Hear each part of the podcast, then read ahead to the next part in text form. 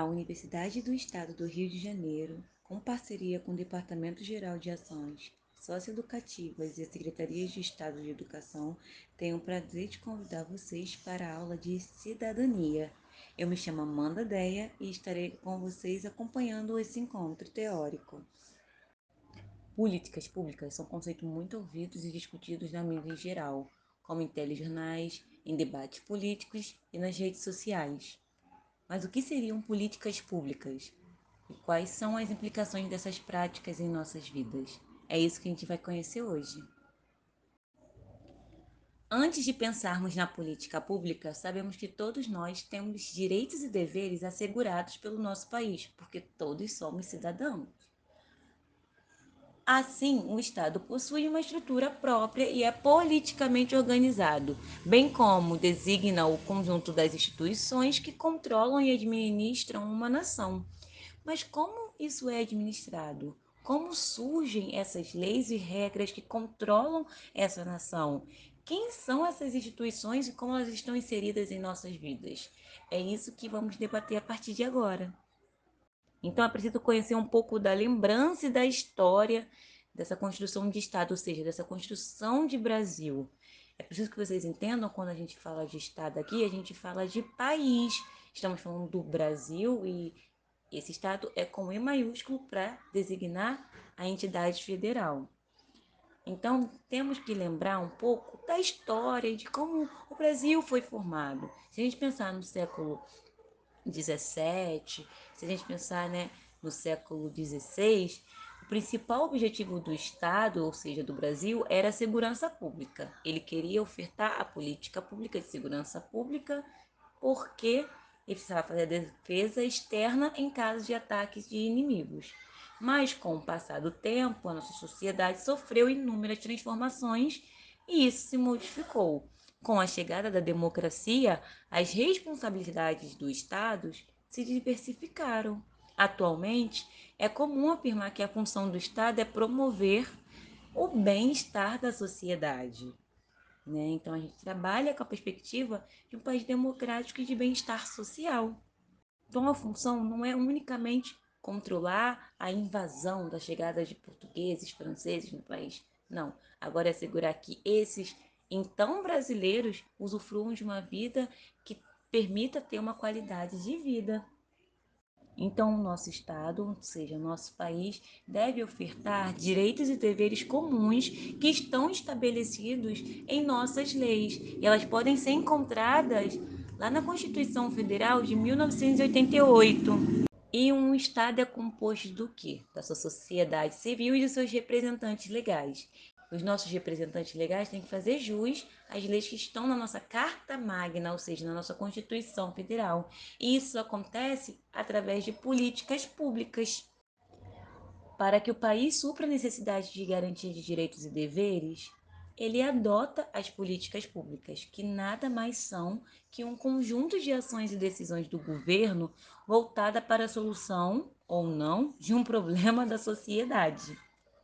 Então, é bem simples de entender a proposta. A gente deve compreender a política pública como uma estratégia para alcançar o bem-estar social e garantir que a população tenha uma boa qualidade de vida e seus direitos garantidos, conforme prevê a lei.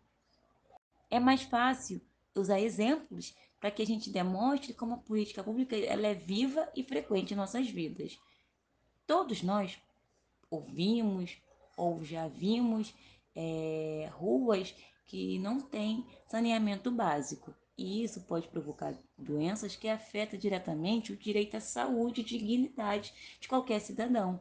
Então, caso aconteça ou ocorra isso próximo à sua casa, saiba que você, seu vizinho ou qualquer pessoa pode reivindicar o direito para é, esse direito social para que as autoridades criem políticas para solucionar esse problema. E é dever deles acatar e obedecer essas situações que são levadas e entregues pela sociedade civil, ou seja, eu, você, seu amigo, seus pais e por aí vai. Dito de outra maneira, as políticas públicas são a totalidade de ações, metas, planos que o governo nacional estadual ou municipal traçam para alcançar o bem-estar né, da sociedade e o interesse público. É certo que as ações que os dirigentes públicos selecionam são aquelas que atendem e as demandas e expectativas da sociedade em geral, não de um grupo seleto. Ou seja, ela sempre vai visar o bem-estar comum, ou seja, o que seja agradável a todos. E como funciona o SUS uma política pública? É bem simples. Ela parte de um problema.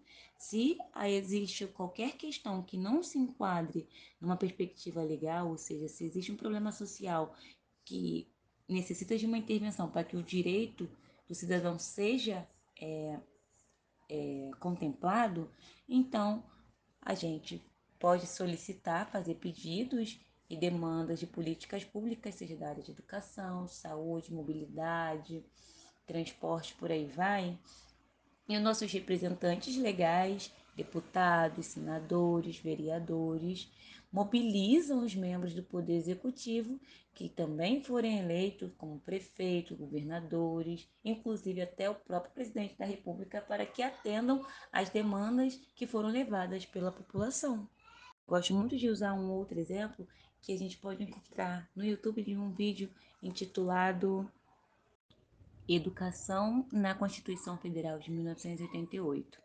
Né? É uma dramatização que conta a história da Bia que se assemelha com muitas realidades.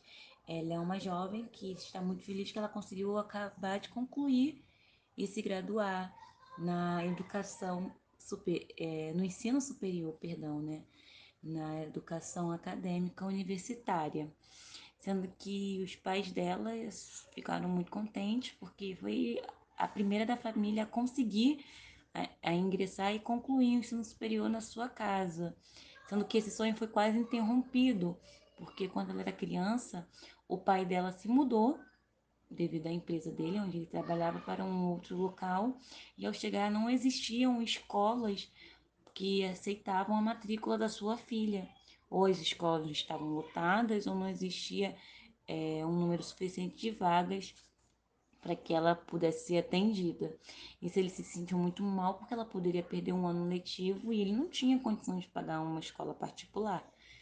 Pois o pai percebeu que era uma obrigação do Estado, depois de ele consultar a Constituição Federal, e pediu e reivindicou isso dentro dos locais corretos, a necessidade de que essa lei fosse cumprida e assim ela conseguiu não perder o ano letivo e hoje em dia ela tem uma vida é, de sucesso, né?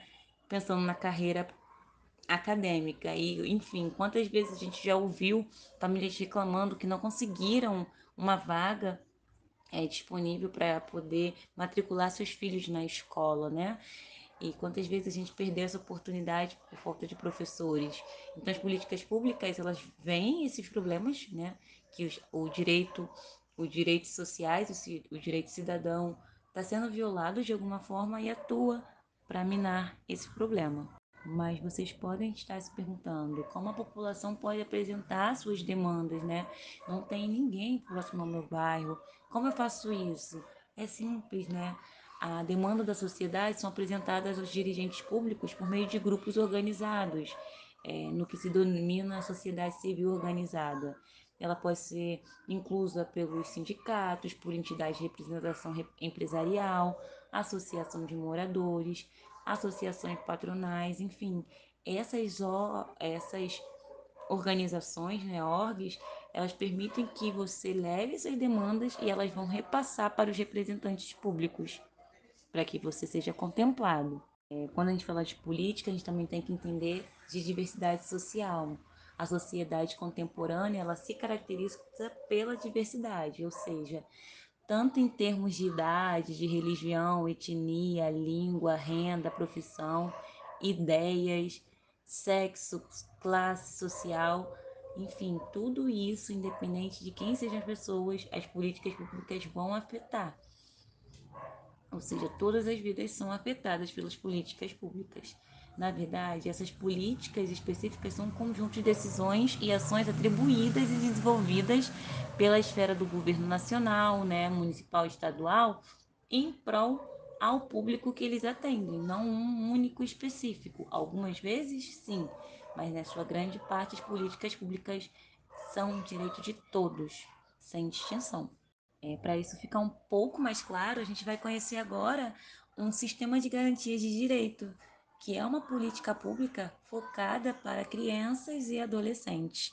Ela surgiu em 2006 e ela representa a articulação e integração entre diversos atores, né, diversas pessoas é, que representam o Estado e a própria sociedade civil, eu, você, nós, enfim, é, a fim de ampliar a promoção, a defesa e o controle da efetivação de direitos da infância e do adolescente, que já é previsto no Estatuto da Criança e do Adolescente, o famoso ECA.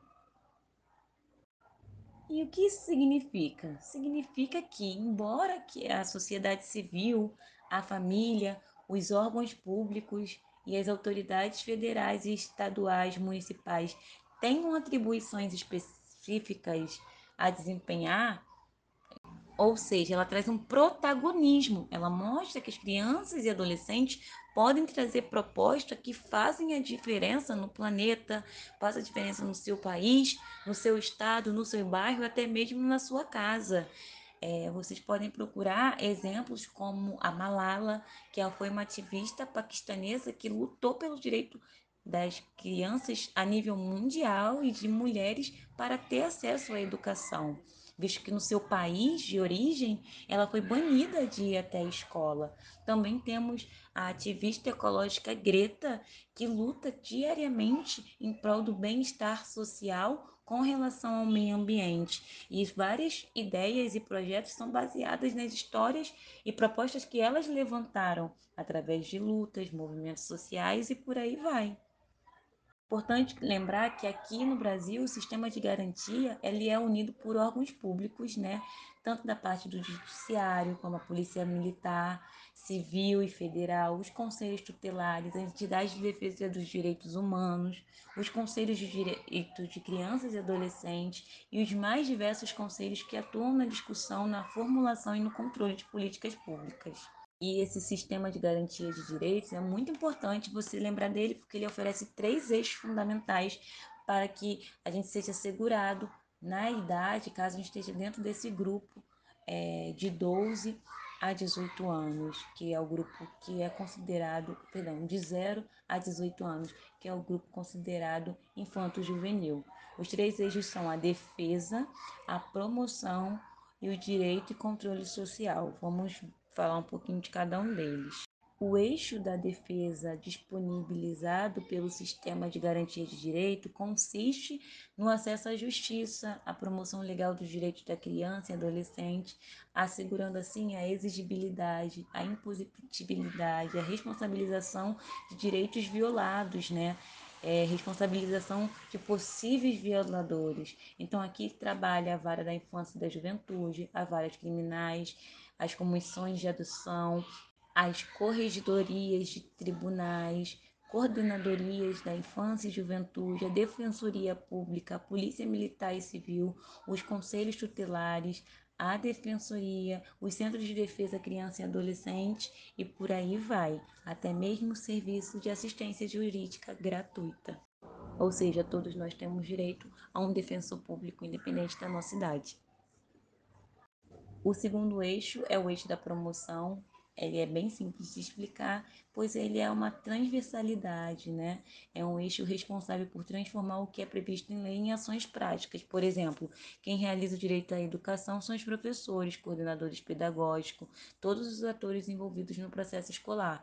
Então, o mesmo vai valer para essa aplicação. Então não adianta ter uma escola, essa escola tem que ter professores, seus agentes e todos os sujeitos que fazem a atividade da escola acontecer.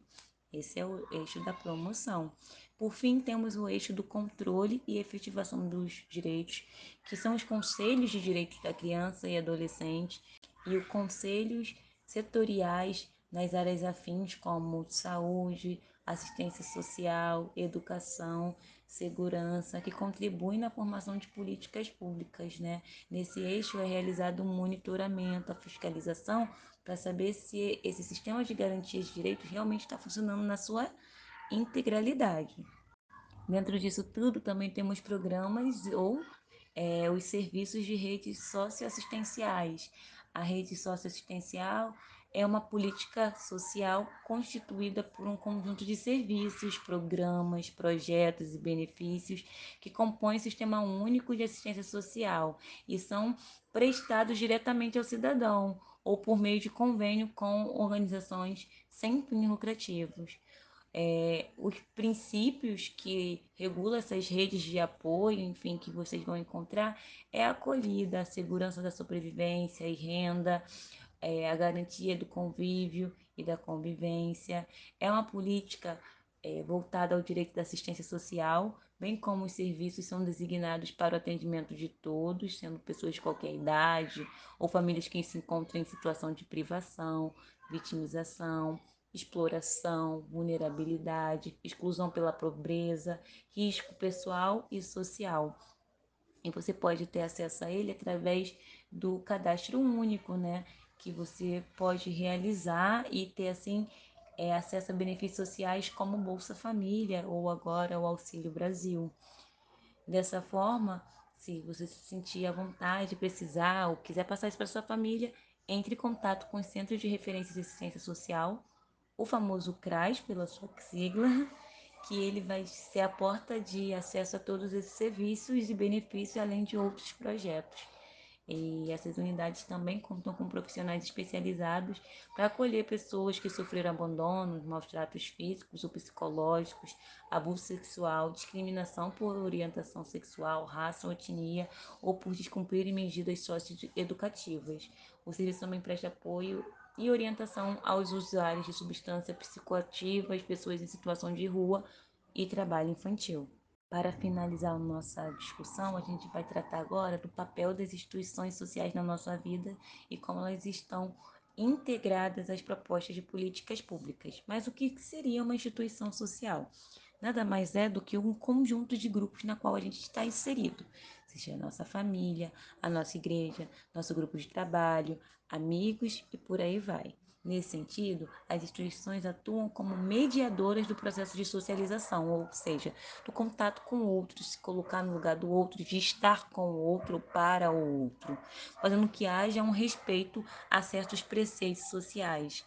Elas são, portanto, formadoras e educativas, atu atuando para organizar a sociedade em geral. Elas também devem ser entendidas como ferramentas utilizadas para integrar o indivíduo à sociedade. Um exemplo muito claro de instituição social é a igreja, que através da religião, as pessoas que professam a mesma crença podem comungar, compartilhar dos mesmos costumes, hábitos e tradições. Uma outra função realizada pelas instituições sociais é o estabelecimento de regras, comportamento. A família, por exemplo, cumpre muito bem esse papel. Ela é a primeira instituição social que a gente tem contato e a partir dela recebemos os primeiros elementos de como é, compor a nossa identidade, nossos modos, é, cultura e por aí vai. É, e como as instituições sociais atuam? Ela pode está atuando na família, né, como foi citado anteriormente, a família é essa primeira instituição a qual o indivíduo tem contato e ela é responsável por instruir é, as crianças e jovens e fornece as primeiras noções básicas de convívio social, além de auxiliá-los a desenvolver sentimentos como amor, respeito, amizade. Além disso, é na convivência familiar que as crianças vão assimilando o idioma e aos poucos vão tendo compreensão da língua e por aí vai. Uma outra instituição muito conhecida é a igreja, mas não só as igrejas, mas as religiões em si, elas são responsáveis por promover uma unidade de pensamento religioso, mudar um costume, né, que nem sempre compartilha de traços consanguíneos. Às vezes, uma família professa uma religião, enquanto um indivíduo escolhe outra e por aí vai. Quem compartilha a fé cristã, por exemplo, aprende a noção de bem e mal, certo e errado, pecado e salvação, amor e esperança. E por aí a gente consegue entender como instituições influenciam nossas escolhas, na maneira de a gente ver o mundo, na maneira de a gente entrar em contato com o outro e também como a gente vai seguir as políticas e propor cada uma delas. Por isso, a gente tem que entender que não somos unos, e sim múltiplos, e essa diversidade deve ser respeitada. A escola é um outro ambiente de, de socialização, é uma grande instituição onde as pessoas aprendem normas gramaticais e se apropriam de conteúdos, né? A escola também funciona como um aparelho em prol à sociedade, né? ela modela para uma formação cidadã, consciente, profissional e de bem-estar em comum, e ela é um dos únicos, um dos poucos lugares que pode trazer um contato múltiplo, porque na escola a gente não tem distinção de grupos, todos são bem-vindos, então a gente vai ter essa pluralidade, essas múltiplas realidades dentro de um único espaço, favorecendo o respeito a diferenças. O trabalho também pode ser visto como ambiente de instituição e socialização, né? Mas ele impõe uma disciplina, ele busca sempre alcançar objetivos individuais ou coletivos, e os indivíduos se integram a um mecanismo no qual o objetivo é manter é, uma produtividade, gerar uma renda, alcançar objetivos e metas que o ajuda de maneira econômica, mental e, enfim, financeira.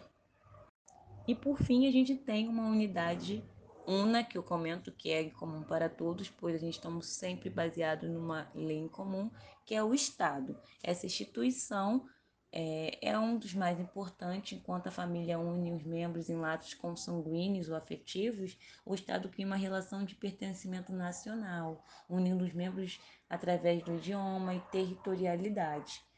Né? Então a gente percebe que ele promove, é quem promove todas as regras e leis de convívio social e que deve ser respeitada por todo cidadão. E ele também tem um poder de coerção. Através dos seus aparelhos repressivos, como a polícia e, enfim, outras tarefas, o Estado pode punir as pessoas que representam, ou bem entre aspas, né, um comportamento que não corresponde ao estabelecido. E ela também pode e deve garantir os direitos de defesa, de cuidado, de bem-estar e de recuperação desses sujeitos. Pensando em tudo isso, eu queria que você fizesse agora uma pequena pesquisa. Você procurasse eleger quais são os principais é, ou qual é, seria a principal política pública que você conhece que é voltada para a sua realidade, para, so, para o seu grupo social como a juventude. E caso você não ache, que tal você criar uma? Te proponha fazer uma política pública para solucionar um problema que você vê para seu grupo social, ou seja, que, que a juventude precisa? De trabalho, escolarização, de um, de um espaço para lazer? Pense na juventude do seu bairro e traga uma proposta. E é isso, gente. Faça essa atividade e a gente se vê na próxima. Muito obrigada por estar comigo nesse encontro. A gente está aqui para tirar suas dúvidas caso queiram. Então entre em contato. Tchau, tchau.